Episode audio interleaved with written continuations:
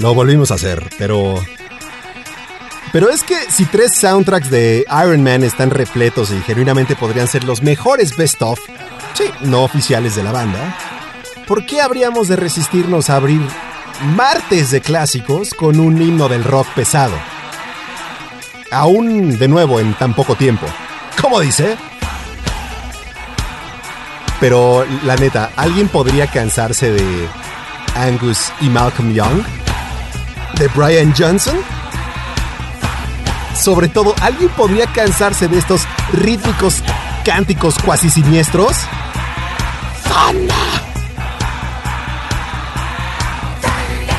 Y ahí está el señor Brian Johnson.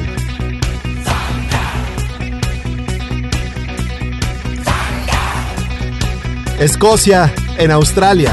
Truenos, Thunderstruck.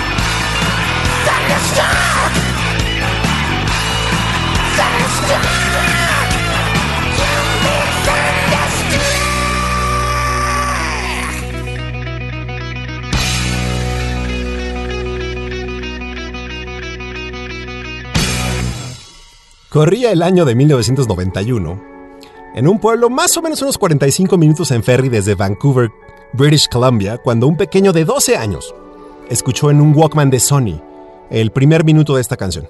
Y aunque no lo sabía, en ese momento su vida habría de cambiar para siempre. Mientras no podía dormir repitiendo una y otra vez ese intoxicante instrumento, solo un pensamiento era más grande que la canción. Cuando sea grande, voy a tocar cualquiera que sea el instrumento que estoy escuchando. Gracias, Angus. Gracias, Malcolm. Gracias por darme el regalo del amor a una guitarra. Señoras y señores, bienvenidos a su viernes de clásicos hoy en martes.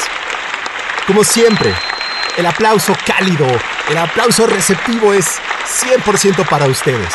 A mi derecha el señor Skellington, quien como cada viernes funge de director en la silla, esta es como con una estrella, y al lado su nombre, en esta película de más o menos dos horas y un presupuesto de 100 mil watts que esperemos disfruten tanto como nosotros disfrutamos el hacerlo.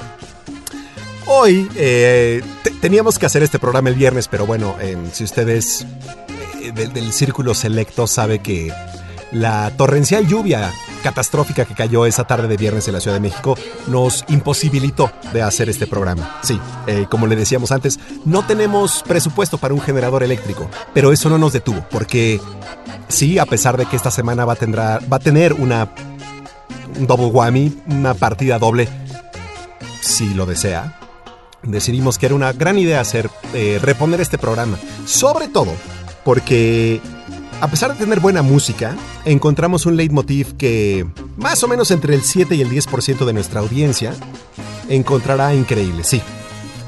Hemos de confesarlo. De nacimiento, un servidor era así. De hecho, mi señora a la izquierda sigue siendo así. Eh, yo cambié de pronto. El jueves 13 de agosto se celebró, se celebró el Día Internacional del Zurdo, por lo que hoy, como lo habrán podido adivinar. Sazonaremos esta tardecita de clásicos con legendarios músicos siniestros, es decir, músicos zurdos. Y qué mejor que comenzar con uno que, que en los noventas mató al glam rock. Estamos hablando del orgullo de Aberdeen, del estado de Washington. Y líder indiscutible de Nirvana, Kurt Cobain, Come As You Are.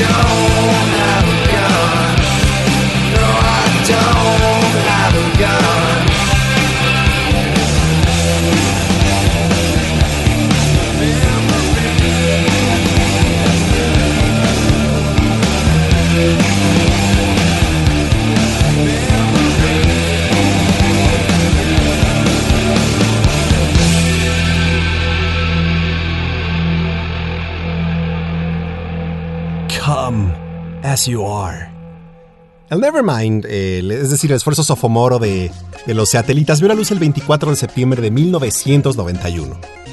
En plena fiesta de la Marché, la santa patrona de Barcelona.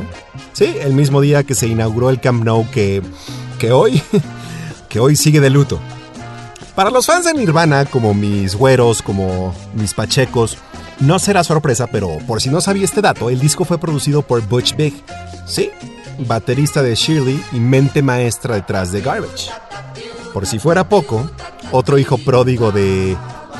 de las percusiones, por así llamarlo, hacía su debut con la banda porque Chad Channing, el baterista original, quien todavía llegó a grabar el. Em, ¿Cómo se llamó el primer disco de Nirvana? ¿In Bloom? Ay, no, eh. Ya no me acuerdo. Disculpe usted. Pero bueno, él renunció. Em, y fue de hecho en una tocada de Scream, esta banda legendaria, super underground, en la, más bien, oh, sí, una banda super underground de la escena hardcore punk, fue donde Novoselic y Cobain quedaron hipnotizados. El resto es historia. Sí, obviamente estoy hablando de... Ahora se le conoce como el líder de los Foo Fighters, pero en... Hace casi 30 años, 29 para ser exactos, Dave Grohl era nada más el, nada más, entre comillas, el baterista de Nirvana. El resto es historia, porque Nevermind ha vendido más de 30 millones de álbumes en el mundo. Smells Like Teen Spirit, el primer sencillo de este disco, alcanzó el sexto lugar en el Billboard Hot 100, pero de hecho el álbum Nevermind logró el primer peldaño, colocándose en el número uno del top 200. Cinco sencillos legendarios, como les decía, el Smells Like Teen Spirit, On a Plane, Lithium, In Bloom y por supuesto la canción que acaba de usted escuchar, Come As You Are. La verdad es que lo que hizo Nirvana por la música, entre otras cosas, fue, fue acabar con el glam y con el hair metal, ¿no? De hecho, Nirvana puso la escena alternativa no solo de Seattle, sino de todo Estados Unidos en el mainstream.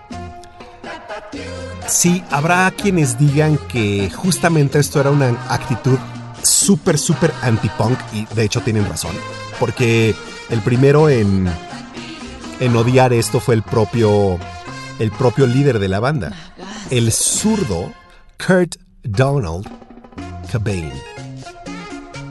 ¿Sabe que, de hecho, está catalogado el Nevermind como el número 17, 17 de los 500 más grandes álbumes de todos los tiempos, según la revista Rolling Stone?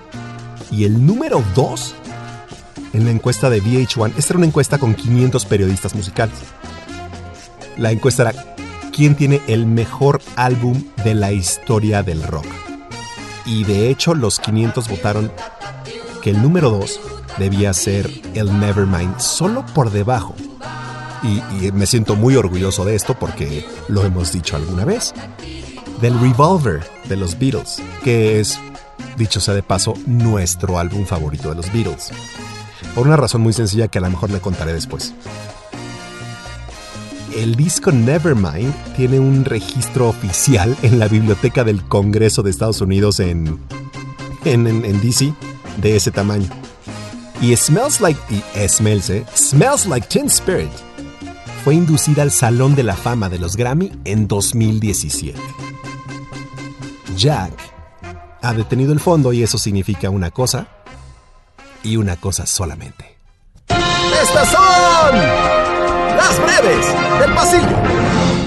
Científicos de Stanford descubrieron que una especie de hongo que utiliza la radiación nuclear como energía creciendo en los vestigios de reactores nucleares de Chernobyl en Ucrania es el único organismo viviente que ha soportado tan intensa radiación, por lo que podría servir como medida preventiva, protegiendo a los astronautas de un potencial envenenamiento radioactivo, debido a que están expuestos a 20 veces la cantidad de radiación ionizante una vez que abandonan la magnetosfera de la Tierra. Hay un pequeño restaurante en el pintoresco pueblo de Alabama que ofrece siempre una muestra de las delicias del sur, pollo frito, pan de maíz, ejotes y de postre por supuesto un delicioso cobbler de arándano.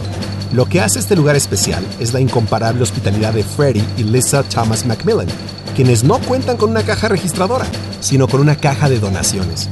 El dinero es usado para cubrir los costos y preparar más comida. ¿Por qué? Por la dicha de saber que sirvieron una comida y un corazón completos.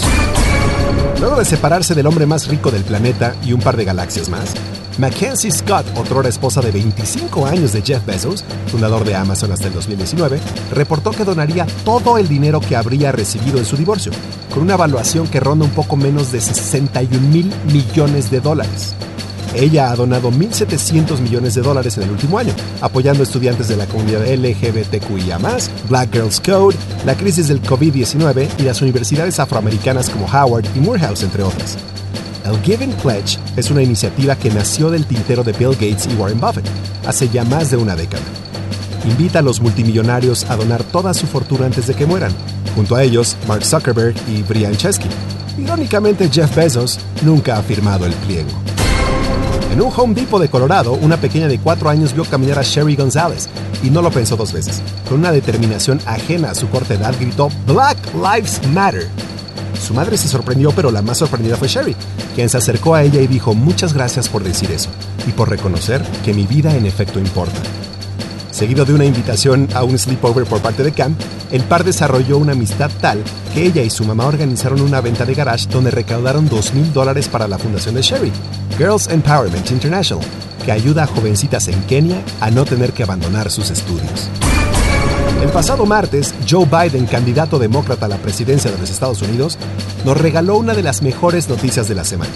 Finalmente habría elegido a su compañera de fórmula para los comicios de noviembre y eligió de una lista corta de mujeres a la senadora por California, Kamala Jevi Harris, quien si este mundo tiene todavía un ápice de decencia y remuneración por cinco meses de encierro, se convertirá en la primera vicepresidente mujer de los Estados Unidos, así como la primera vicepresidente afroamericana indoamericana.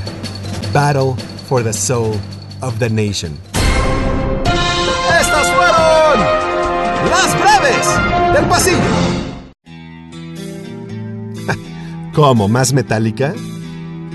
Sí, la semana pasada, por aquello del cumpleaños de James, o más bien la semana antepasada, por aquello del cumpleaños de James Hetfield, pusimos Fuel.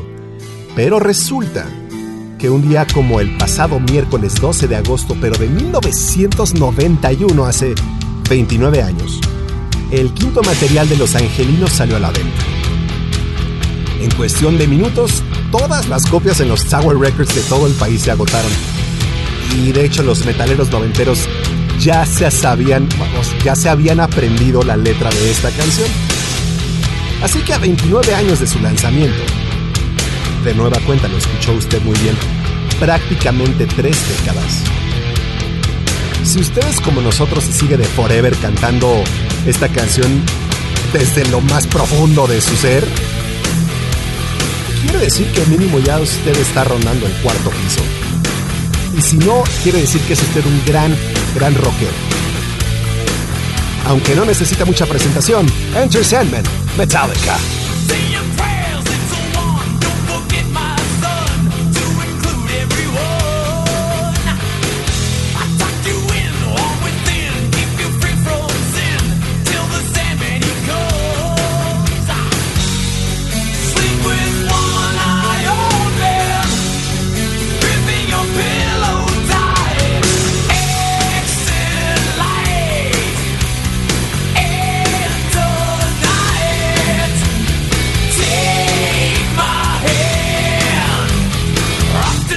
never let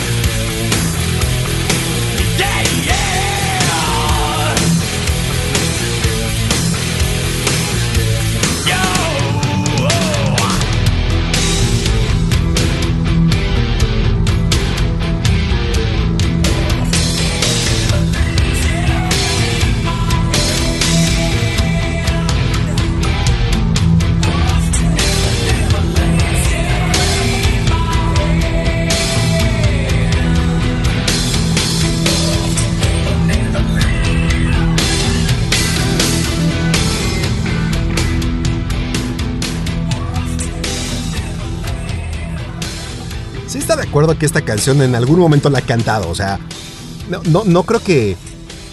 No creo que haya nadie que más o menos esté entre los 32 y 48, fíjese qué, gran gap, que no haya cantado esta canción. Y si no se la sabe, seguramente shalaleada o seguramente la...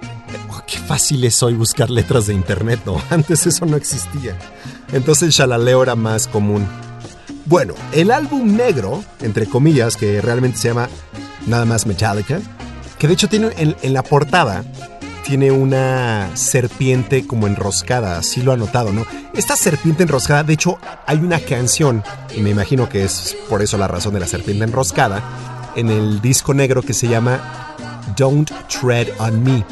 Hay una, hay una historia detrás de Don't Tread on Me porque, si mal no recuerdo la historia va así, Benjamin Franklin, genio, para redondearlo así nada más con ese término, decía que, la, que el águila era un... Algo así como un animal most vile of creatures. Algo así como de las criaturas más viles que hay. Trapera y no sé qué tanto le decía a las águilas. Mientras que la serpiente era un ejemplo de la naturaleza. No sabemos en qué está pensando eh, Benjamin Franklin. Sin embargo, él diseñó una bandera de los Estados Unidos que tenía a esta serpiente enroscada con la leyenda Don't Tread on Me, es decir, algo así como no te pases de lanza. Si te acercas te, te, muerdo, ¿no? Y te enveneno. Que según él representaba mucho más eh, adecuadamente lo que eran los nuevos Estados Unidos y bla, bla, bla. El caso es que nunca se conoce la bandera y creo que mucha gente y tal vez me atrevería a decir mucha gente incluso confederada, medio que adoptó esta bandera. Bueno, los angelinos, después basados en San Francisco, pusieron no solamente su canción Don't Tread on Me, sino agregaron la, la serpiente enroscada en su portada de aquel icónico disco negro.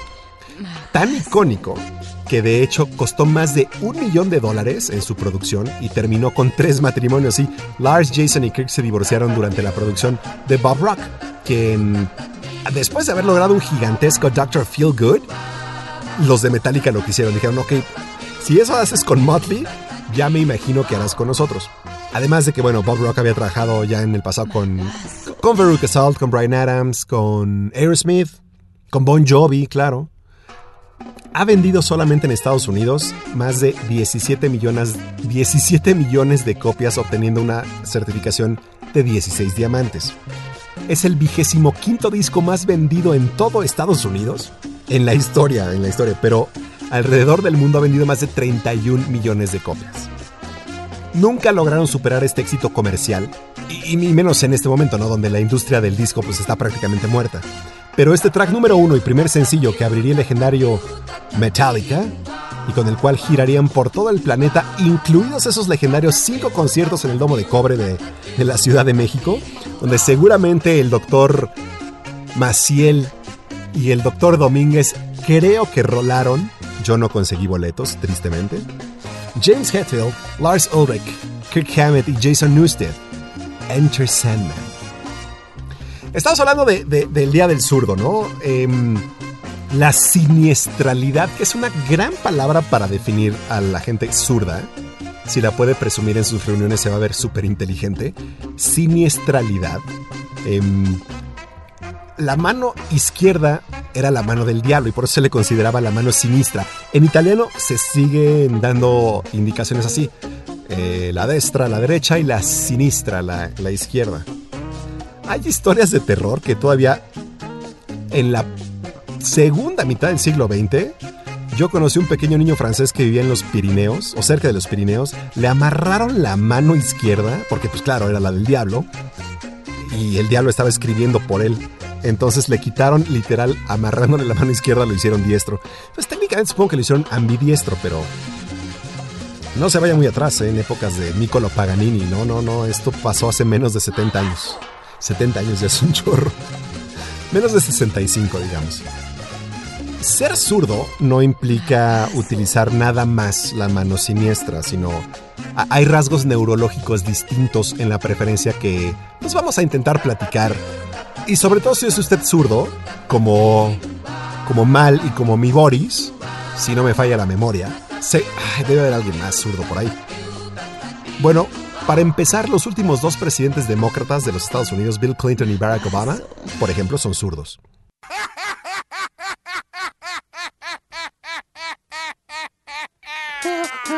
Y entonces vamos a seguir con esta ondita de los artistas zurdos en este o en el pasado, pasado su día.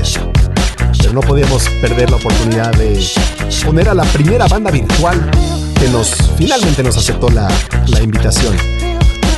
Damon Albarn, líder de Blur y Gorillaz, nos viene a ayudar a hacernos sentir mejor esta tarde. Feel Good Inc.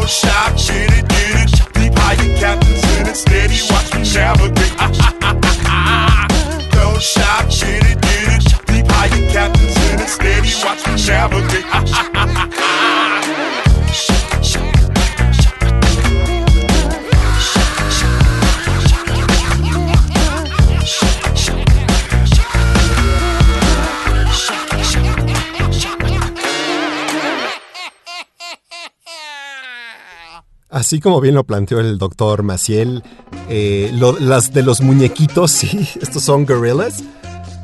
Los personajes de Gorillaz se llaman Stuart 2D, Stuart 2D Pot, Murdoch Nichols, Noodle, la única mujer en el grupo, y Russell Hobbs, el hip hopero. Son personajes ficticios de la banda virtual, porque pues, la banda sí existe, creada por el zurdo, líder de la extinta Blur, Damon Albarn, que de hecho tocaron en México hace poco. Yo, la verdad es que no soy tan, tan, tan super fan. La canción, por supuesto, se llama Feel Good Inc. y viene en su segundo y más exitoso disco, el. Ay, ¿cómo se llama? Demon.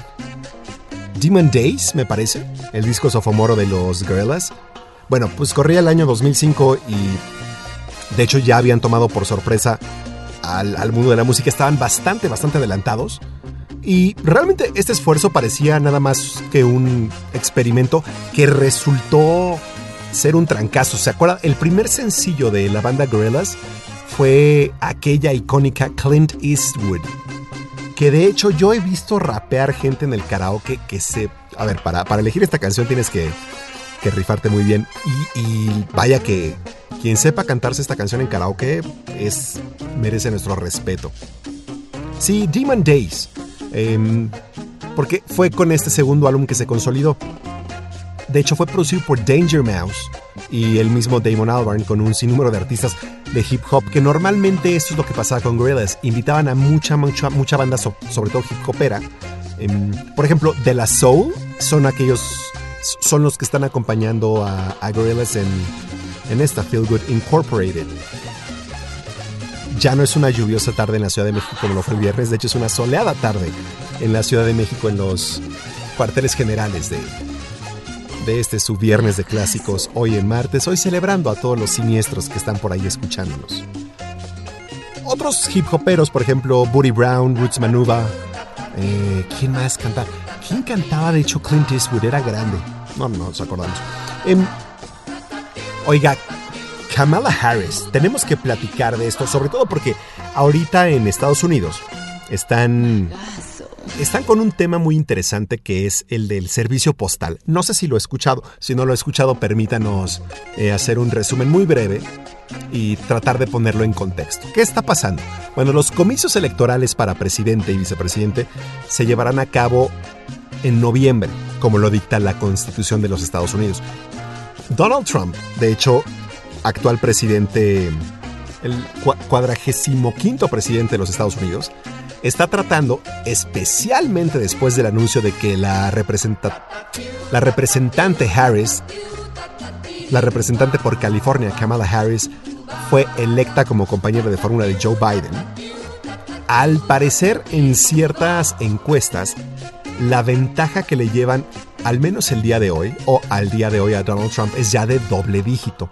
Obviamente, es más, ayer comenzó el este evento que es la Convención Nacional Demócrata en los Estados Unidos de manera virtual. Por primera vez va a ser de manera virtual.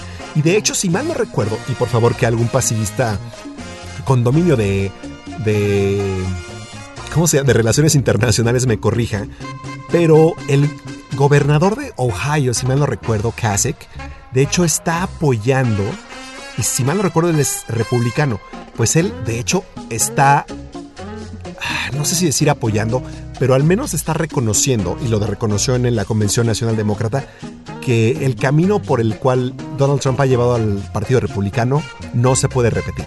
Por lo que está instando a republicanos incluso a votar por Joe Biden y Kamala Harris. ¿Qué está pasando con, con, la votación y el correo postal? Es algo complejo pero sencillo en esencia. Resulta Imagínese que usted es el general de perdón, general de división de 5 estrellas del ejército de cualquier país.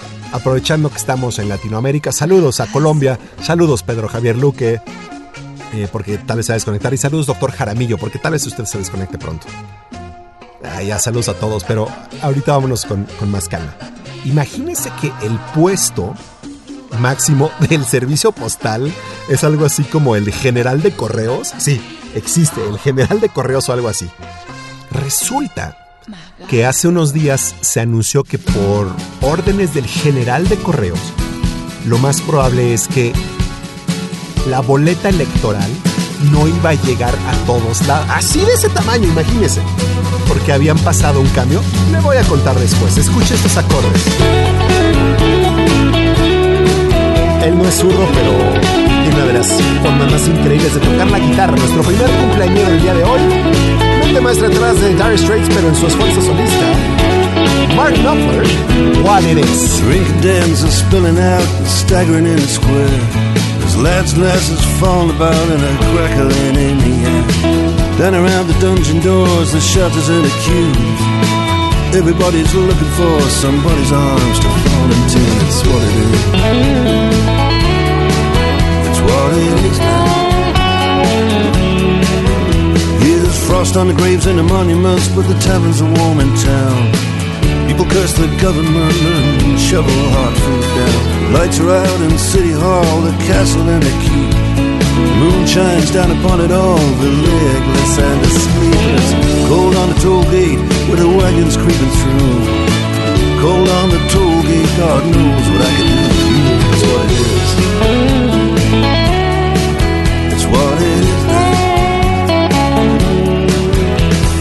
Garrison sleeps in the citadel with the ghosts and the ancient stones. High on the parapet, a Scottish piper stands alone. And high on the wind, the Highland drums begin to roll. Something from the past just comes and stares into my soul. Cold on the toll gate, let the drums beat the tattoo. Cold on the toll gate, God knows what I can do with you. That's what it is. It's what it is now.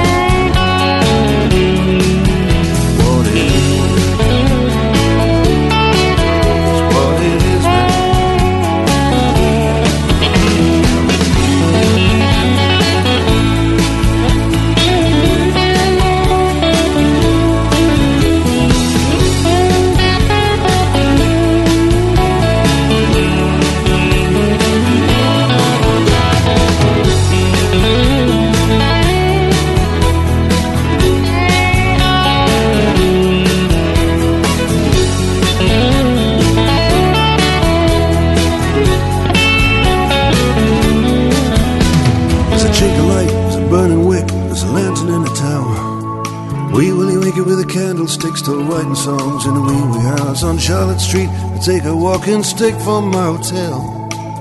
The ghost of Dirty Dick is still in search of Little Nell. It's what it is. It's what it is now. Mm, It's what it is. What it is now.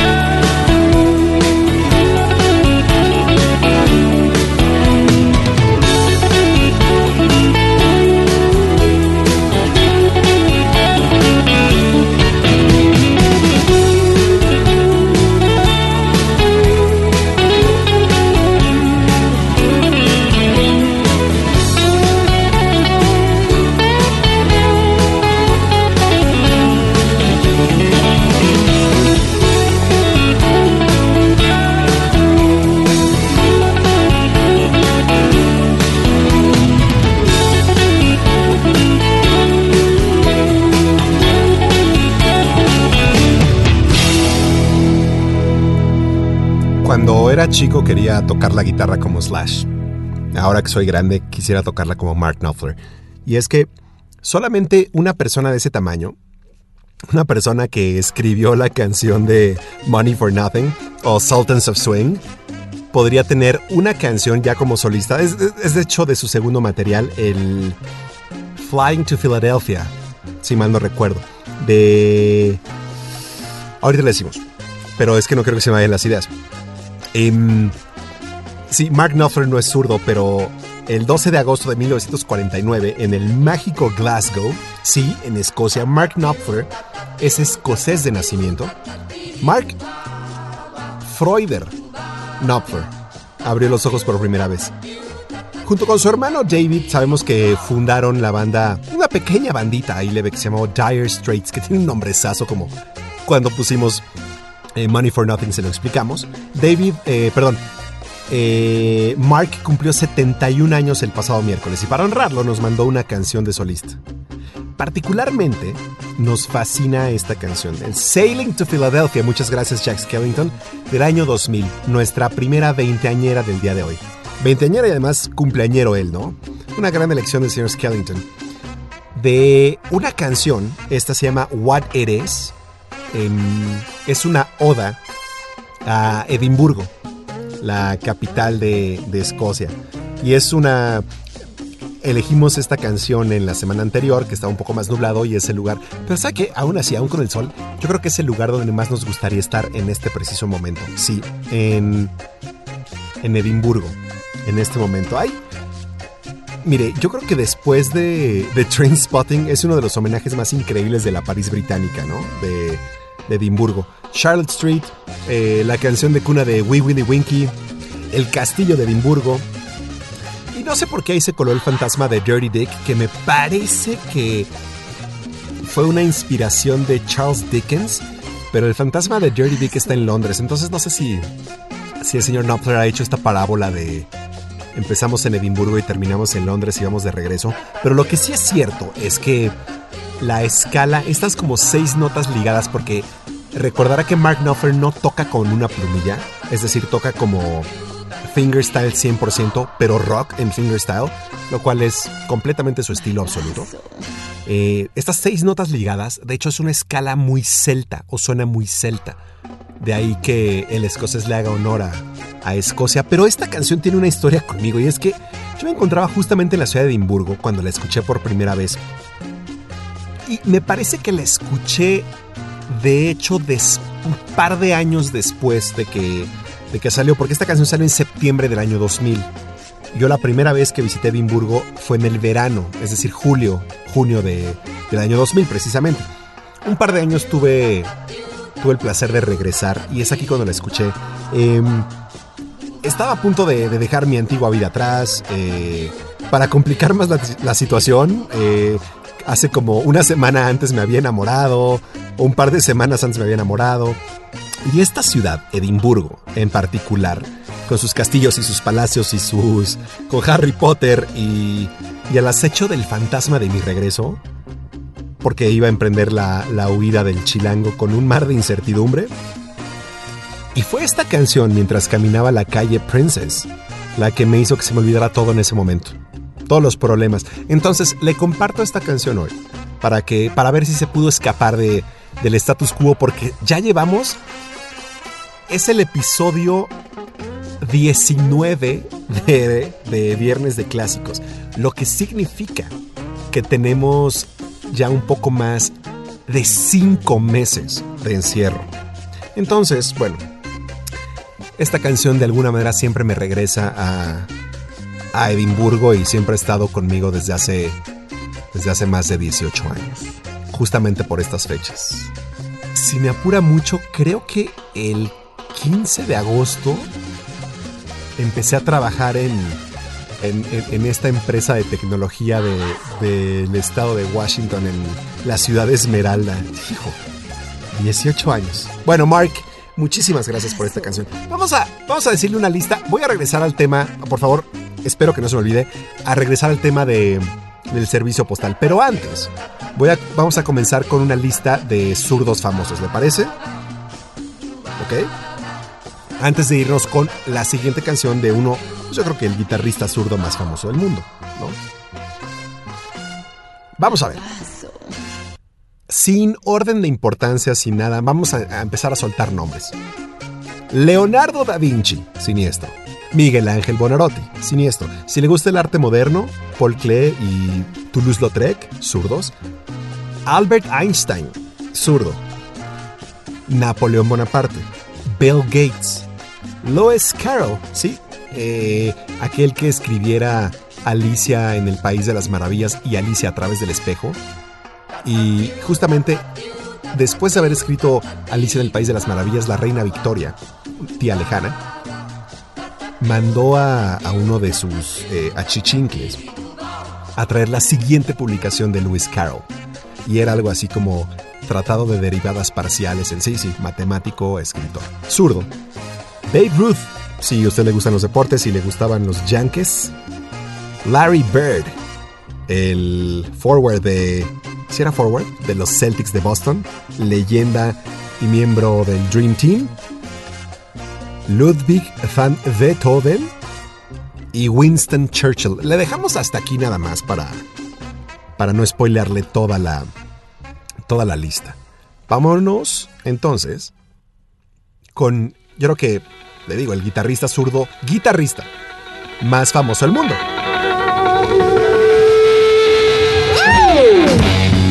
Desde Everett, la perla del Pacífico Noroeste, el estado siempre verde de Washington. Jimi Hendrix, heartbreaker.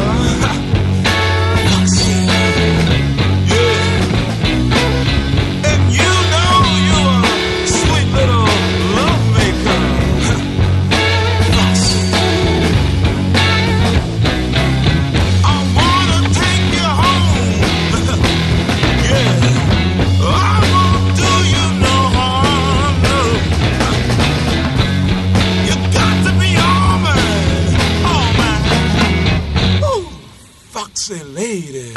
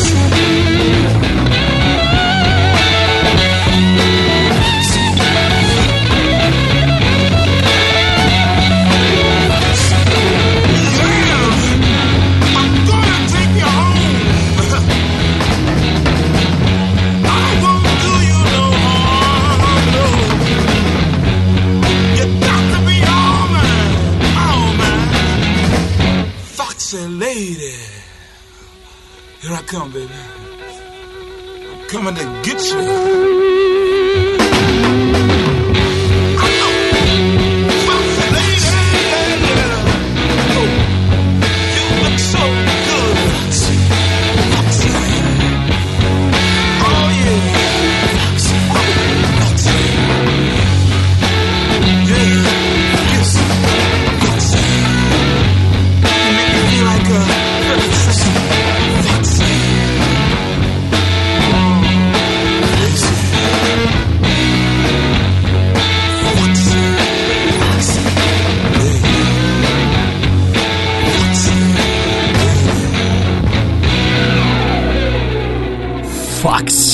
Por si no, por si no se la aprendió. Foxy Lady. Hay una escena en una icónica película que, entre otras cosas, trajo de regreso, o sea, volvió a colocar. Disculpe usted. Preguntan que si estoy ronco. Eh, me escucho muy ronco. ¿Será por la la falta de práctica del martes? Si me lo permito, voy a beber un poco de agua. Disculpe usted. Le decía que colocó otra vez a Bohemian Rhapsody más de 20, eh, casi 20 años después de su estreno. El, el sencillo, por supuesto. Otra vez en el Billboard Hot 100. Y otra cosa que, que, que volvió a hacer... eh, va, primero vamos a la película. Porque me parece que incluso... A ver si... Si uno de los pasillistas la... Ah, no, mire, por ejemplo, el doctor Maciel dice que le, le gusta más Voodoo Child, la entrada. Sí, sí, sí, eso es buena, Voodoo Child. La entradita, dice el peluchín. Lo que pasa es que si se acuerda de. Si, si usted tiene sus facts de los 90 más o menos al día y usted es más, más fanático del, de la cultura pop, pues recordará esta película, sobre todo, o esta escena dentro de esta película. Estoy hablando de la inmortal El Mundo según Wayne de 1992, Wayne's World, que mm, de hecho se desprendió de un sketch de Saturday Night Live. Sí, eh, es decir, ya existía como tal Wayne's World, pero nada más era un sketch de SNL. fue además el debut en la pantalla grande tanto de Mike Myers como de Dana Carvey, es decir, Wayne y Garth. Mejor conocido Mike Myers como Austin Powers o Shrek. Y, y realmente no ha hecho tantas cosas el, el prolífico genio canadiense, ¿no? Como que ha escogido bien sus... No sé, ok, no sé si bien sus roles, pero ha tenido muy pocos. O sea, era para que tuviera 100 películas a cuestas, pues no. Pero esta canción, de por supuesto de Jimi Hendrix Experience, de su disco debut Are You Experience de 1967, Foxy Lady, es cuando Garth está, tiene la fantasía de ligarse. Me parece que es una camarera. No sé si es una camarera o nada más una comensal en Stan Mikita's Donuts. Sí, Stan Mikita's Donuts, por supuesto, no existe. Aunque el otrora capitán de los Blackhawks de Chicago se merecería eso y más. Pero nos ganó la canción que siempre critiqué, pero canto cuando la escucho. Es la segunda cumpleañera del día de hoy. Sí, señoras y señores. Eh, Belinda cumpleaños. Bueno, cumplió años la semana pasada. Y pues vamos a poner Muriendo Lento con Moderato. Quizá no sientas lo que yo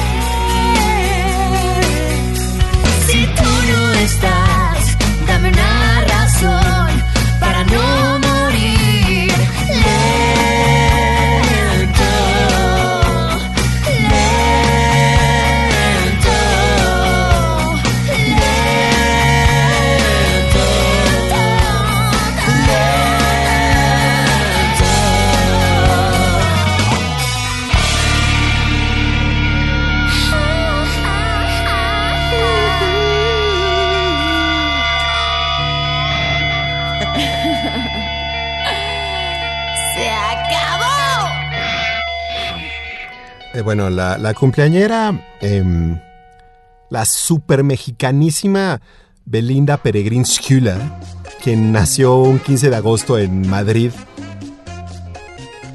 Técnicamente, ella dice que nació en 1992, pero fuentes allegadas a ella dicen que nació, de hecho, en 1999. No, no, no, 89, perdón. Entonces, la gente se debate si tiene 31 años o si tiene 27.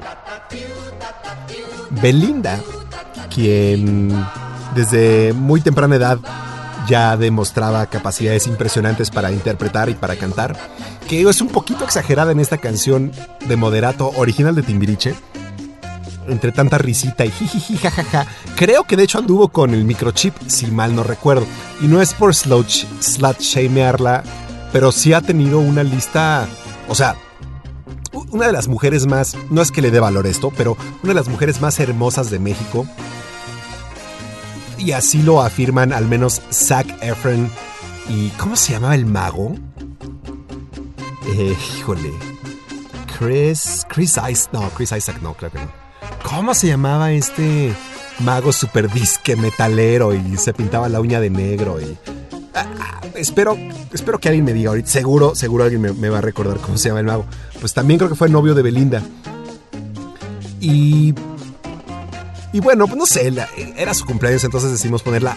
La verdad es que no tenemos más canciones de, Belinda más que esta. Pero curiosamente esta, em, muriendo lento del detector de metal de moderato, ya tiene. Escuche, escuche bien esto, tiene 16 años el detector de metal. Sí, sí, sí. Em, por ejemplo, el jefe de jefes está... Le, le agradó esta canción. Entonces, a pesar de ser la canción que siempre critiqué, pero canto cuando la escucho, es que sea bienvenida a estos viernes de clásicos. Em, nadie me puede decir cómo se llama el mago. Es más, estoy seguro que, que alguno de ustedes pasillistas lo fue a ver a su show en Las Vegas. Porque me dijo que de hecho le tocó de Chris Angel. Muchas gracias. Gracias, jefe de jefes. Chris Angel. Es correcto. Pues creo que él anduvo con Belinda varios tiempo. Ok, eh, les, les estábamos contando de, de. de Wayne's World. Hay una cadena que de hecho adquirió Wendy's hace unos 6 u 8 años, destrozando el, el orgullo canadiense. Se llama Tim Hortons. Lo bondadoso es que realmente ya no tiene que ir a Vancouver o a Montreal o a Quebec City para disfrutar de esas deliciosas donas y centros de donas, sino que ya lo puedes encontrar en la mayoría de las cadenas, porque ya es una cadena que entró a los Estados Unidos. Dicen los que beben café que el café de Tim Hortons es el mejor café de cadena del mundo. Eh, no podemos atestiguar esto porque o verificarlo porque no, no somos bebedores de café. Pero como Mike Myers y el productor de legendario de Saturday Night Live, Lorne Michaels, son canucos, decidieron hacerle como un, pequeño homenaje a, a su Tim Hortons con el Stan Nikitas. Por eso, por eso se llama Stan Nikitas Donuts. La secuela de Wayne's World fue terrible, terrible, terriblemente mala, pero a ver, no es que la primera película haya sido merecedora de un BAFTA, pero habría que reconocer que, que no solamente fue la película más taquillera del 92, sino que todo el mundo salimos de esa película diciendo frases como swing o we're not worthy cuando le dicen a Alice Cooper que no son dignos o como yeah. Pero, ¿sabe? Sobre todo, esa manera de terminar las frases en un not, eso se lo regaló Mike Myers al mundo cambiando la historia lingüística en la cultura pop. Pero la escena más icónica es cuando la tropa está en el, en el AMC Pacer de color azul y Wayne pone un cassette con la frase How about a little Bohemian Rhapsody? Y aunque claro, solo escuchamos la, la sección operática, en un sincronizado headbangueo que pasó al mausoleo de la historia pop, 26 años después, el mismo Mike Myers haría un papel en la película Bohemian Rhapsody diciendo lo siguiente, con un impecable acento inglés por supuesto, No one is going to be headbanging in the car to Bohemian Rhapsody. Yo le quiero contar que estaba en el cine cuando vi ese momento y... O sea, rompí en rompí en llanto. O sea, de risa. Es uno de los poquísimos momentos súper chistosos de la película que si usted es fan de cultura pop, pues habrá identificado. Vamos con otro guitarrista zurdo, el guitarrista de Black Sabbath, Tommy Iommi. Es una canción muy feliz de Black Sabbath y es original contra cover. La canción se llama Never Say Die.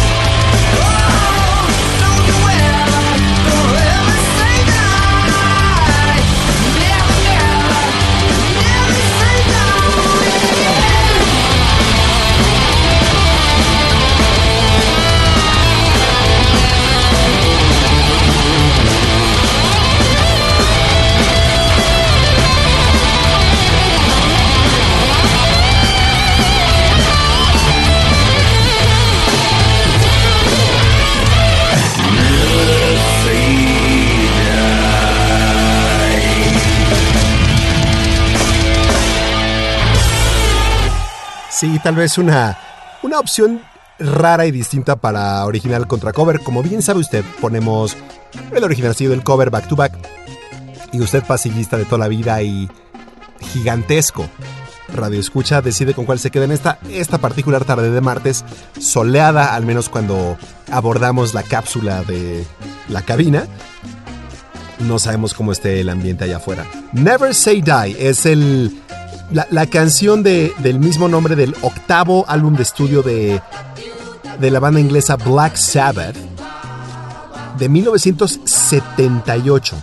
Fue la última eh, por supuesto, el track número uno y primer sencillo, creo que primer y único sencillo. Ozzy Osbourne, Tommy Iommi, Geezer Butler y Bill Ward. De hecho, es el último disco hasta con la alineación original hasta el 13 del 2013, justamente. En que, que, regresaron. No sé si regresó Bill Ward. Tal vez regresó a grabar porque de hecho en, en los conciertos, en la gira mundial que hubo del 13, que por cierto tocaron en en el en el Autódromo Hermanos Rodríguez.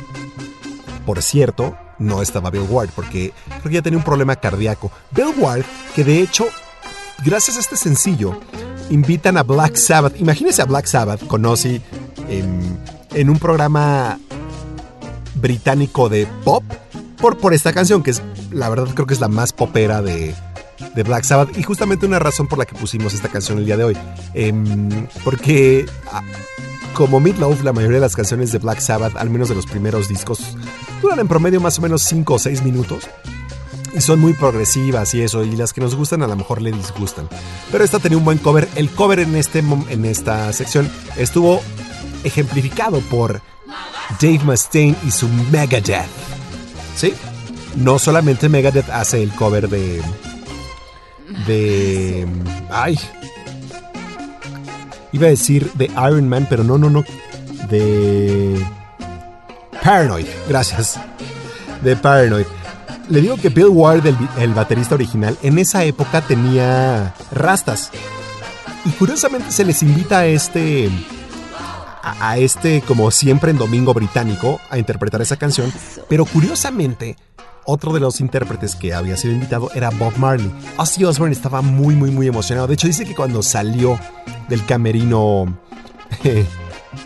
Bob Marley, dice, jamás en mi vida había visto tanto humo de marihuana jamás en mi vida había visto un canuto de ese calibre. Y miren que he visto cosas.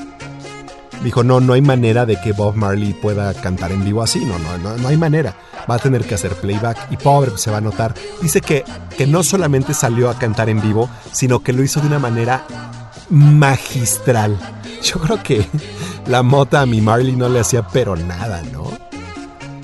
El caso es que pensaban que se estaba burlando de Bob Marley Bill Ward, pero no, realmente sí era raro que en esa época, estoy de los finales de los 70, un baterista blanco tuviera el pelo tan largo como para hacerse rastas. Pero no, al contrario, tenían mucho, mucho aprecio y mucho respeto por, por Bob Marley. ¿Por qué pusimos a Black Sabbath? Porque el guitarrista Tommy Iommi es zurdo de nacimiento. De hecho, Tommy Iommi no solamente es zurdo, sino que se rebanó las falangetas de sus dedos eh, índice, medio y anular, sí, las tres, que son fundamentales de su mano derecha, por supuesto, que son fundamentales para, para tocar la guitarra o cualquier instrumento de trastes y cuerdas. Sí, él era, pues en esa época el rock sí era de neta, ¿no? O sea, uno no, uno no nacía y decía que quiero ser rockstar, no, uno chambeaba y como Queen, como los Beatles, como Black Sabbath, ya si se, si después de la chamba, normalmente una chamba white collar, o sea, de trabajo manual, él trabaja en una fábrica y de hecho creo que ya habían firmado el disco, el, primer, el debut de Black Sabbath, era su último día y que se rebanan los dedos en una máquina. De hecho, dicen que gran parte del éxito de Black Sabbath es porque Tommy Iommi, que como le digo ya trabajaba en artes mecánicas, se hizo unas falangetas de plástico y las recubrió con, literal, con piel, eh, pues con piel, piel, no sé cómo decirlo, como que recortó una chamarra de piel y le puso estas eh, estas capuchas a sus dedos de plástico. Y dicen que ese sonido entre plástico y piel fue lo que le dio una distorsión adicional a la guitarra de Black Sabbath. Esta canción nos la pidieron la semana pasada, bueno, más bien hace dos semanas. ¿Y qué mejor que la más grande banda de rock en español en el planeta Tierra? Los Cuatro de Zaragoza, en una canción que no es suya, apuesta por el rock and roll. Ya no puedo darte el corazón. Iré donde quieran mis botas. Y si quieres que te diga qué hay que hacer, te diré que apuestes por mi derrota. Quítate la ropa si está bien no dejes nada por hacer. Si has venido a comprarme, lárgate. Si vas a venir conmigo, agárrate.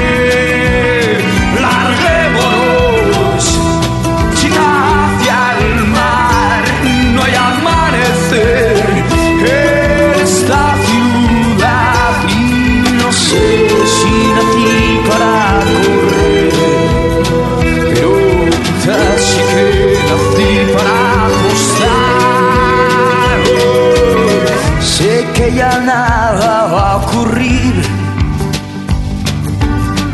pero ahora estoy contra las cuerdas y no veo ni una forma de salir pero voy a apostar fuerte mientras juega.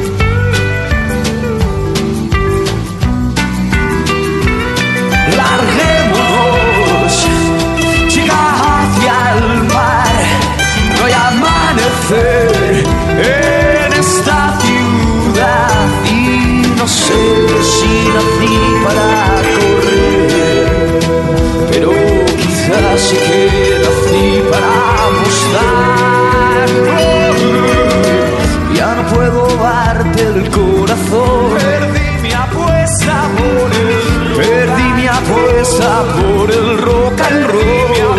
Es la deuda que tengo que pagar.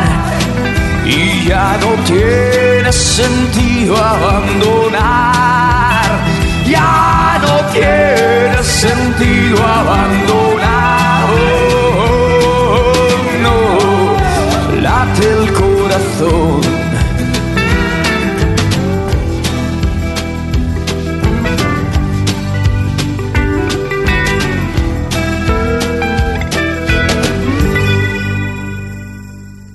Apuesta por el rock and roll. Original de los también aragoneses Más Birras, liderados por Mauricio Aznar, orgulloso hijo de Zaragoza, pero con letra de otro poeta, también miembro de Más Birras, Gabriel Sopeña, compositor, escritor, presentador, doctor en filosofía y catedrático universitario porque porque uno no escribe una canción como esta sin tener un palmarés tan reconocido. Una de las grandes canciones del rock hispano, interpretado por, sí, el mejor grupo de rock en español que hubo, que hay y que habrá. Los Héroes del Silencio, la canción en sus rarezas de 1998 apuesta por el rock and roll. Donde curiosamente la letra original es Perdí mi apuesta con el rock and roll. Si usted escucha la canción original de Más Birras, si le parece que esta suena un poco vaquera, vaquera por, por decirlo de algún modo, la canción original de Más Birras suena incluso en rockabilly. Sí, suena hiperllanera, pero casi casi rock cincuentero. Sí, entonces la verdad es que los héroes del silencio le hicieron un híjole, qué injusto decirle hicieron un favor a esta canción. Pero al menos la hicieron suya completamente. Le decía que el único cambio que le hicieron fue Perdí la, canción se llama Perdí mi eh, apuesta por el rock and roll. En el verso, la eh, originalmente Mauricio Aznar decía Perdí mi apuesta con el rock and roll, así como si no sé si, si el, el, rock and roll fuera la persona con la que hiciste la apuesta. Y Bumburi mágicamente la cambia a Perdí mi apuesta por el rock and roll, así como si al contrario, porque seguía el rock and roll perdí esa apuesta. Eh, sí sabe, mire, aquí tengo, curiosamente se me cayó aquí una guitarra de 12 cuerdas. Ah, y le íbamos a poner el original contra cover, pero pero con mi, con impecable interpretación, porque creo que si alguien puede imitar a Enrique Bumburi soy yo. es cierto, pero sí conozco a varias gente que, que tenía un, pues digamos, un estigma con, con Bumburi y que de hecho sí lo imitaban, pero eh, dice más o menos así. Algo así, ¿no?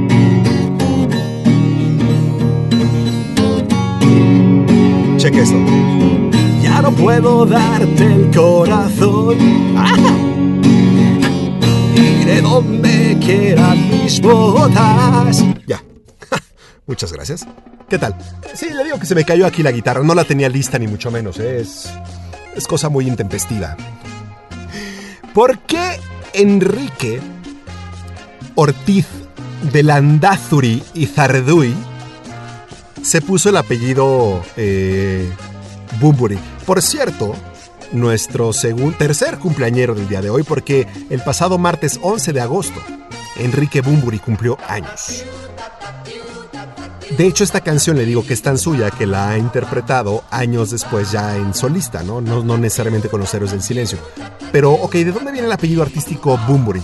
Bueno, pues Bunbury, Bunbury es un personaje imaginario de la comedia de Oscar Wilde, The Importance of Being Earnest, que como Oscar Wilde jugaba con, con, con las palabras, su juego de palabras, em, en español, pues malamente se llama La importancia de ser Ernesto. Sí, creo que es un título más adecuado que la importancia de ser eh, veraz. Pero bueno, Bunbury entonces es un inválido mórbido, bastante mórbido, creado por Algernon, que es un personaje también de la obra. Según mis fuentes, pronto se va a lanzar una publicación llamada El Método Bunbury, en donde al parecer nuestro cumpleañero ha basado gran parte de sus originales, entre comillas, letras penduleando entre la inteligencia y la drogadicción, porque si seamos honestos, hay algunas letras de Enrique Bumburi que dices, ¿what? Pero entonces luego te da pena preguntar, ¿no? Por ejemplo, esquirlas de aire, arcano indescifrable. Inhalo la niebla que flota en el Ganges. o sea, uno podría decir, wow, qué profundo. Pero también por temor a decir, ¿qué pedo con su pachequés, güey? ¿Qué te pasa, Bumburi? El chiste es que el método Bumburi, y esto yo lo atestigué hace ya muchos años, justamente en la canción, una de las mejores canciones de Héroes de Silencio, Bendecida 3, La Chispa Adecuada, hay una frase que dice, que es de Benedetti 100%, las cosas más triviales se vuelven fundamentales. Esta es una frase completamente de Mario Benedetti. Entonces este libro está explorando la idea de que realmente el original Enrique Bumburi prácticamente ha basado la mayor, no, sé si la mayoría, pero una buena cantidad de, sus letras como liricista en el trabajo de otras personas, que no, no habría ningún, eh, vaya, no habría motivo de alarma, siempre y cuando cites a tus fuentes. Yo, desgraciadamente, en mi alma mater, el Tecnológico de Monterrey, fui reprobado con deshonestidad académica porque no cité correctamente, valga la redundancia, una cita. Y me pusieron deshonestidad académica. Al señor Enrique Bumburi nadie le ha puesto deshonestidad académica, pero al parecer este, esta persona que está escribiendo el método Bumburi ya lo cachó. Vamos con... Con el verdadero talento de los Gallagher. Otro zurdo Don't Look Back in Anger. Oasis. Slip inside the eye of your mind. Don't you know you might find a better place to play? You said that you've never been, but all the things that you've seen slowly fade away.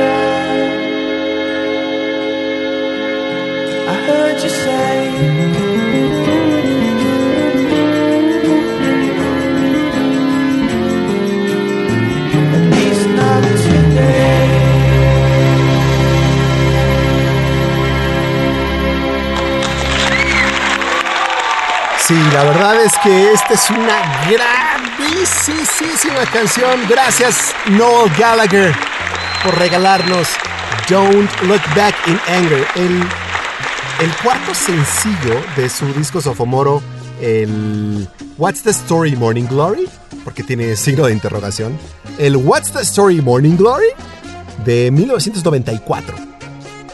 Cuarto sencillo, uno de los discos más exitosos en la historia del Reino Unido, liderado por los de Manchester, Liam y Noel Gallagher, quien por cierto no se hablan ni se hablarán en un muy buen rato, tal vez hasta que uno de los dos muera. Sí, así, así de novelesca es su relación. Sí, Noel Gallagher estaba hasta la madre de su hermano ya literal, después de años de batallar con él y desplantes de, de Liam como dejar el escenario a, media canción y Noel tratando de, de cantar, porque sí, a pesar de que los dos cantaban, justamente esta canción, Don't Look Back in Anger, la voz es de Noel Gallagher, por eso a lo mejor la encuentro un poco diferente que, por ejemplo, Wonderwall o Champagne Supernova o Whatever, ¿no? Que son, son canciones también muy, muy famosas de la banda, cantadas por el vocalista, pues técnicamente el vocalista principal, que era su hermano Liam. Pues Noel, de hecho, es, es raro porque sí, él es zurdo de nacimiento, pero aprendió a tocar la, la guitarra como diestro. De hecho, no la. A la fecha sigue tocando la guitarra igual. Empezó a tocar la guitarra a los 13 años. Y supongo que le dio flojera cambiar las cuerdas o aprender el método zurdo de tocar eh, de cabeza. Sí, es, es raro. Tocar al revés. Pues mejor decidió aprender como si fuera derecho. No es, el, no es el único músico que hace lo mismo, ¿eh? eh no le voy a spoilear los últimos. Bueno, ah, no sé. Solo, solamente faltan dos canciones. No, la guardamos porque. Pues, ¿Para qué spoilearla si solamente faltan dos canciones? Sí, quiere decir que ya estamos llegando al final de este programa. Jimi Hendrix, por ejemplo, sí tocaba la guitarra eh, como zurdo. Quiere decir que tiene que encordar la guitarra, no tenía que encordarla. Es una de las desventajas, o más bien de las ventajas de ser zurdo, dice la ciencia que es justamente la capacidad de adaptabilidad. Sí, porque en un mundo de derechos, antes, eh, hace muchos años, yo pensé que la distribución de diestros y siniestros era, era muy pareja. Algo así como 48-52%. No, la realidad es que apenas el 10% de la población mundial es siniestra razón por la cual han sido perseguidos a lo largo de la historia. Afortunadamente ya no estamos en esos momentos. Pero le digo, la, todavía en el siglo XX pasaba. Más bien, la primera mitad del siglo XX pasaba. Eh, entonces, en un mundo donde el 90% de las personas son diestras, pues la verdad es para qué molestarse de hacer instrumentos para zurdos. Entonces, la capacidad eh, de adaptación eh, ya, ya, muchas gracias, jefe de jefes. sí, la verdad es que sí, o sea, er, era de esperarse, ¿no? Pero bueno, continúo, continúo, continúo. Eh, entonces, la neurológicamente, la capacidad de adaptabilidad de un zurdo le juega de manera directa completamente. De hecho, dicen que vamos a seguir con un poquito de, de, más zurdos. Mi primo, por ejemplo, el duque de Cambridge, el príncipe William es zurdo. En Oprah Winfrey es siniestra. El O Rey Pelé, junto con Diego Armando Maradona, junto con Lionel Messi, junto con Ivo Basay y junto con Sage, cinco futbolistas eh, siniestros para la historia. Oiga, cuando yo jugaba fútbol, en una liga ahí chiquitilla, cerca del Estadio Azteca, yo era así como Jordi Alba, ¿no? O sea, defensa carril izquierdo. Mis únicos dos goles que, oiga, a ver, como, como defensa, no está tan mal, yo creo. Fueron justamente con la siniestra. De hecho, tengo, curiosamente, yo, yo técnicamente en nacimiento fui zurdo, pero mi mamá me amarró las manos para que fuera diestro, porque pues sí, pues fuera del diablo, ¿no? No, no es cierto, ma, por supuesto que no. Pero a la fecha, por ejemplo, fútbol, pues sí favorezco la pierna izquierda. A todos ustedes que hagan, que hayan hecho, eh, que sean patinetos o expatinetos, o que hagan snowboard. Yo, por ejemplo, soy goofy no es la norma, pero normalmente si eres diestro, eres regular. Yo soy diestro, pero en la patineta soy goofy. Y la batería no la puedo tocar con... O sea, no puedo tocar el contratiempo con la mano derecha, lo tengo que tocar con la mano izquierda. Entonces no cruzo las manos. Una canción hermosísima que teníamos ya ganas de poner hace mucho y que hace mucho no poníamos, pero que nunca ha faltado en en Viernes de Clásicos, ni aún siendo en martes. Peter Murphy. La canción, por supuesto, se llama Cuts You Up. I find you in the morning after dreams of distant signs boil itself over me like the sun through the blinds. You lift me up and get me out. Keep me walking, but never shout. Hold the secret close. hear you say. You know the way it.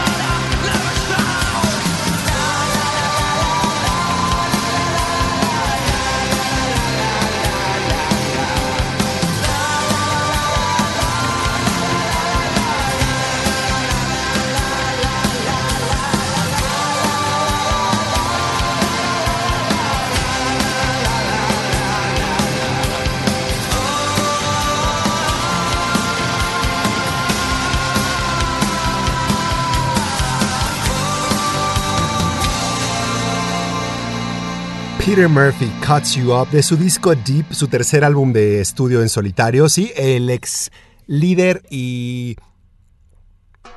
Pues sí, el líder y vocalista de la banda de rock gótico Bauhaus. Que aquí ya hemos puesto, ¿eh? Los más de nueve minutos de Bella Lugosi's Death. Sí, sí, sí. De ese tamaño nos las gastamos. Ya llegamos al final del programa y como siempre quedan cosas que, que platicar y que discutir. No sin antes saludarlos a todos, o bueno, más bien voy a platicar y luego los saludo, ¿qué les parece?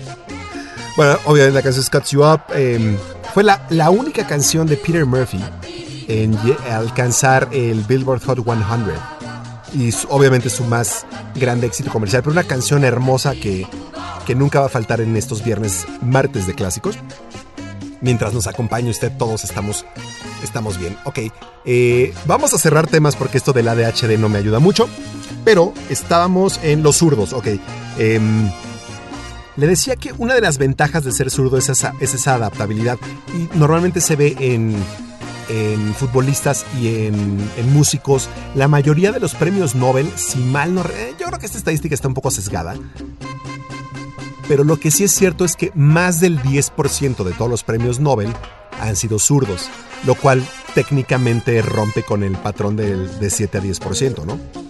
Quiere decir que por eso muchos zurdos dicen que que tienen ventajas específicamente en resolución de problemas complejos, justamente porque practican esta adaptabilidad, aunque también los zurdos tienen una desventaja y al parecer estudios en el pasado han, no sé si demostrado, pero, pero dicen que las personas zurdas son más proclives a padecer esquizofrenia, por ejemplo.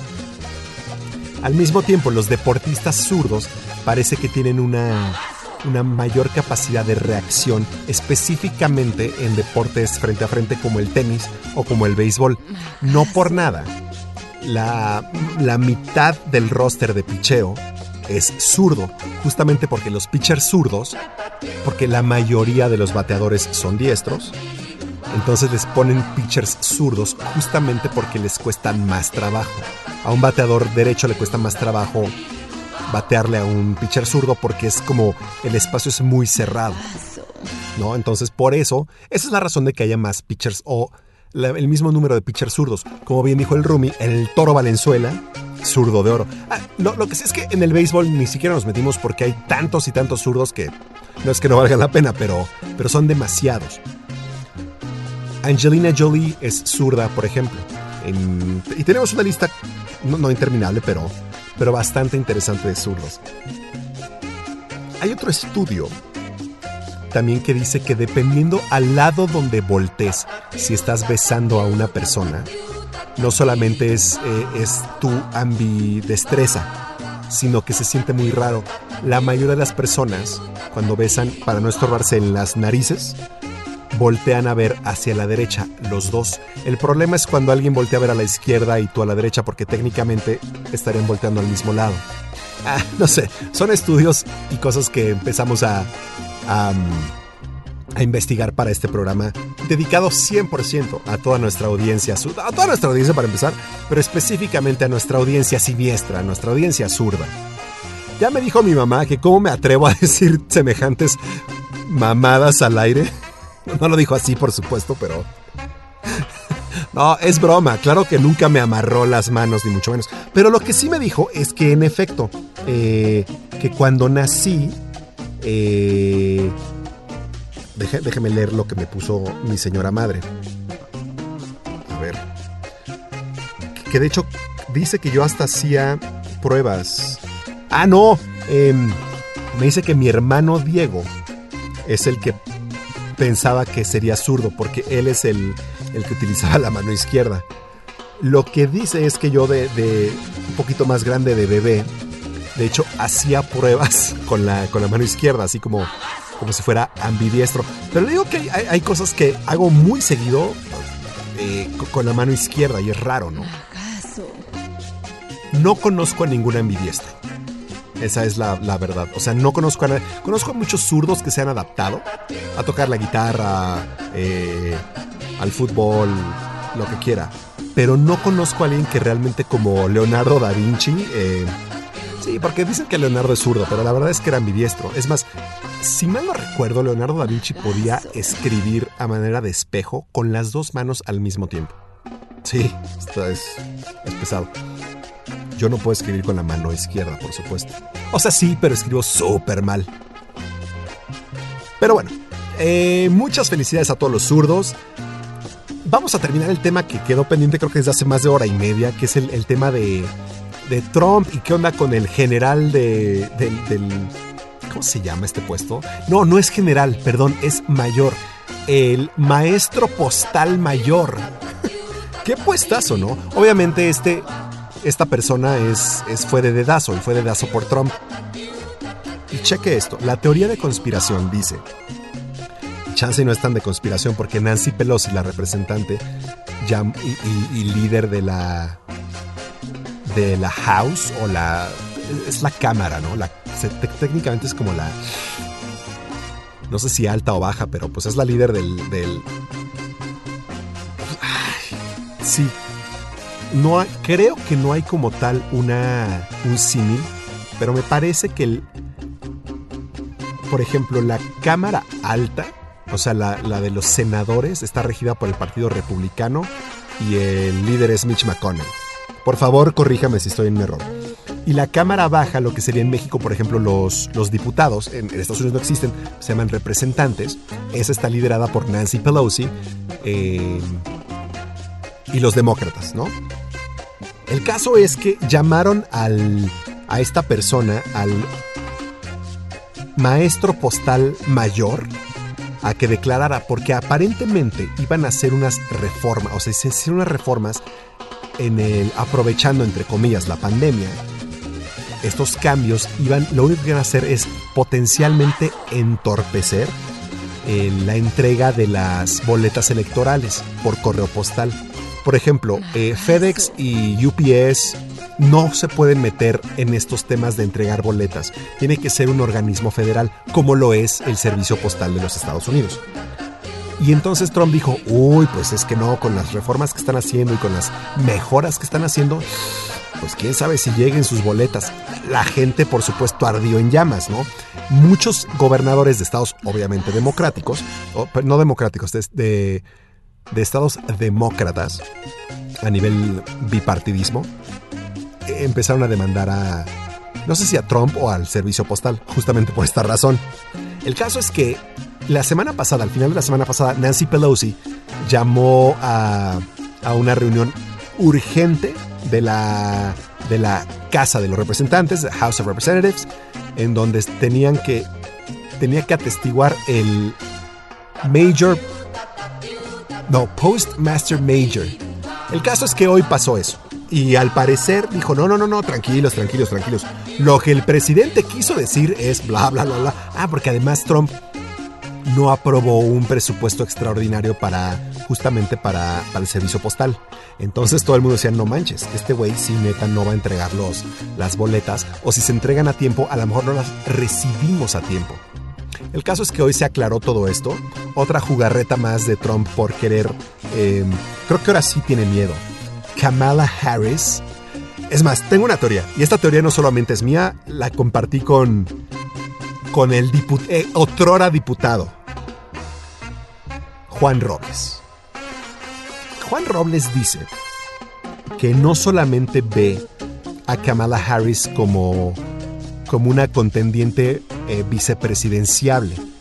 Al parecer, él, él augura que Joe Biden y Kamala Harris van a vencer en los comicios de noviembre a Donald Trump, que se está religiendo, junto a Mike Pence, que se está religiendo como vicepresidente.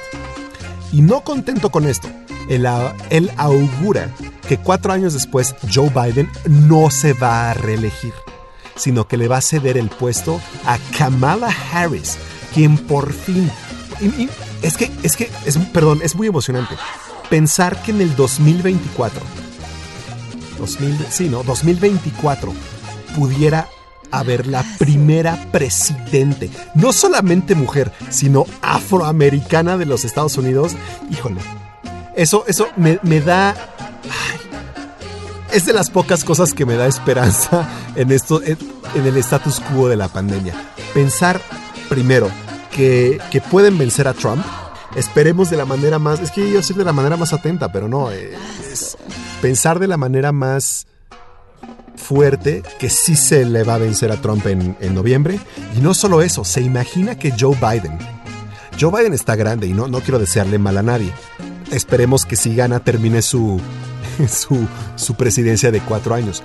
Pero sí se imagina que entonces Kamala Harris pueda ser presidenta de los Estados Unidos. Ya se demostró que en Estados Unidos, y esto es terrible lo que voy a decir, pero en Estados Unidos prefieren elegir a un presidente afroamericano que a una presidenta caucásica. Sí, es terrible. Entonces que Kamala Harris... Ahora se imagina que Kamala, nombre de vicepresidenta, a Michelle Obama. ¡Ah! Lo escuchó aquí por primera vez. Esperemos, crucemos los dedos. Ya nos vamos, señoras y señores. Por supuesto, todo el mundo latinó al último zurdo de hoy, entonces ni siquiera lo voy a decir como que, uy, qué sorpresa. Pero lo que sí puedo hacer es, sin problema, saludarlos a todos. Así que muchísimas gracias, muchas, muchas, muchas gracias a Fermesa, eh, muchas gracias a Toño, muchas gracias a Eric, gracias al doctor Guajardo, por supuesto, que desde el principio nos está escuchando. Muchas gracias al doctor Jaramillo, a Itzuko, muchas gracias al jefe de jefes Joel Cifuentes, muchas gracias a Juan Eduardo Robles, no nos está escuchando, pero de él es la teoría. Yo, yo le agregué, como ya sabe, el extra que, que Michelle Obama fuera la, la vicepresidenta de, de Kamala Harris. Sería una chulada, ¿no? Eh, muchas gracias al Rumi de Rumis por, por siempre ilustrarnos, por darnos mucha alegría en este programa. Saludos Rumi, saludos Diegues, saludos a mi primo Luis, saludos a Luis Mex. Saludos especiales a Mal, que es zurda. Saludos especiales al Boris, que es zurdo. Que chance y no están ni escuchando el programa. Pero bueno, pues qué mejor. Saludos a la emperatriz. Saludos a Mari Carmen. Saludos a Broth. Saludos. Chance, chance, chance. Me encantaría que Laia fuera. fuera siniestra. Utiliza mucho la mano izquierda. Pero ya ahorita empezó con ambidestreza. Entonces, pues no, quién sabe, no creo que se pueda. Muchos saludos a, a Pedro Javier Luque desde Bogotá, Colombia, que nos escuchó también. Saludos a Gandalf. Saludos a, a Tito, a mi 99. Saludos a, a Lalo, que desde el principio Lalo y Sandy están escuchando. Y, muchas gracias a todos porque, pues sí, a lo mejor como sorpresa. Saludos a, al Albaricoque, a, a Melocotón. Que, que, mm, nectarina, durazno. ¿Quién más me falta por ahí? Saludos a la chica de Slytherin que también nos pudo escuchar hoy, que es raro. Sé, que. Sé que. Sé que rompimos su, su. O más bien rompimos nuestro esquema al hacer martes de clásicos. Pero le estamos eternamente agradecidos porque. Incluso pensábamos hacer esto el viernes, entonces cuatro horas, chance y yo sé que me quieren mucho y sabe que el señor Skellington y yo lo adoramos con, con, con devoción, pero sí, yo entiendo que chance y cuatro horas sí son, sí son demasiados viernes de clásicos, ¿no? Lo que sí es que el viernes tendremos más viernes de clásicos. Si puedo darle un adelanto de, de lo que será el viernes de clásicos, el día de ayer, lunes 17, fue el tercer día del festival de Woodstock. ¿Y se acuerda que le dije que la película de Wayne's World, la segunda parte era malísima? La segunda parte de Wayne's World, si mal no recuerdo, hablaba de Waynestock, un festival de música donde de neta toca Pearl Jam y Aerosmith. Esas dos bandas estuvieron genuinamente en, en, en Wayne's World parte 2. Pero la, la- señora Guerra, y voy a interrumpir aquí, la señora Guerra nos pidió... eh, nos pidió una canción de Héroes del Silencio que pusimos. No solamente pusimos, le interpreté un cachito de rola. Que entiendo que le encantó y querían más, pero pues bueno, mejor que los héroes lo sigan. Y no nos pudo escuchar. Pero ahorita ya para el cierre del programa, literal, cortó a su alumna porque la tenía que cortar a las 7 y cuarto. Y la cortó nada más para escuchar este saludo. Aureli Guerra, Velasco. Ya te iba a decir Velasco Lee, ¿eh? Aureli Guerra Velasco, donde quiera que te encuentres, eh, te tocaría otra vez la de Héroes del Silencio, pero me echarían tomates virtuales. Pero muchas gracias por escucharnos. Y entonces, de hecho, Aureli nos dice, híjole, se me hace que si queda electo Joe Biden, tal vez no termine su, su term. lo cual sí es maquiavélico, ¿no? Pero ¿quién cree que sería la presidenta de los Estados Unidos?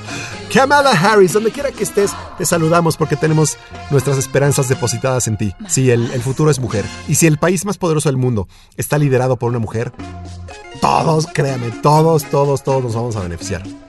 Pago, pago, quiero ver, quiero ver eso ya. Bueno, pues muchas gracias, muchas gracias a todos. Ay, sí, qué rápido se terminó. Sí, yo sé, está, está cañón, ¿no? Eh, yo también lo sentí. Pensé que era solo yo, pero no. Muchas gracias. Muchas, muchas, muchas gracias. Em, bueno, ahora sí, ya nos vamos. Y sí, por supuesto. Bueno, hay dos, eh, dos zurdos en esta banda. El primero es Ringo. Sí, curiosamente Ringo Starr es zurdo. Sin embargo, si mal no recuerdo, creo que no acomoda la batería como un zurdo. Es decir, aunque sí cruza, según yo, el contratiempo. A lo mejor lo pone del otro lado, es- eso, eso sí es cierto. Em, pero sí, Ringo Starr también es zurdo. Y por supuesto, el, el zurdo más famoso del mundo, al menos en la música, porque tal vez el zurdo más famoso del mundo sería el diablo, ¿no? porque dicen, ¿no? Que el diablo es zurdo.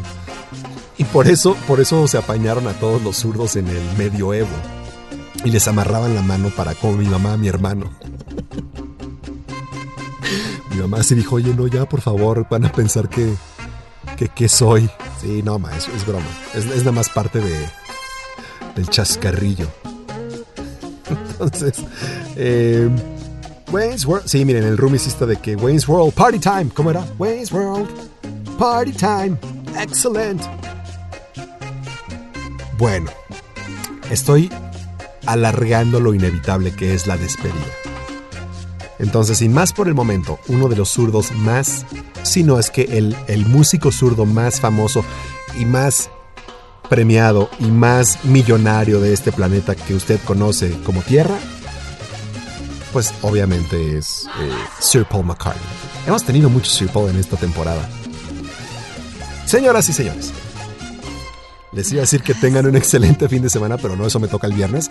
Que tengan un excelente resto de martes. Nos vemos el viernes. Nos encanta hacer radio para usted. The Beatles en una composición estrictamente de Sir Paul McCartney. Hey Jude. Hey Jude, don't make it bad. Take a sad song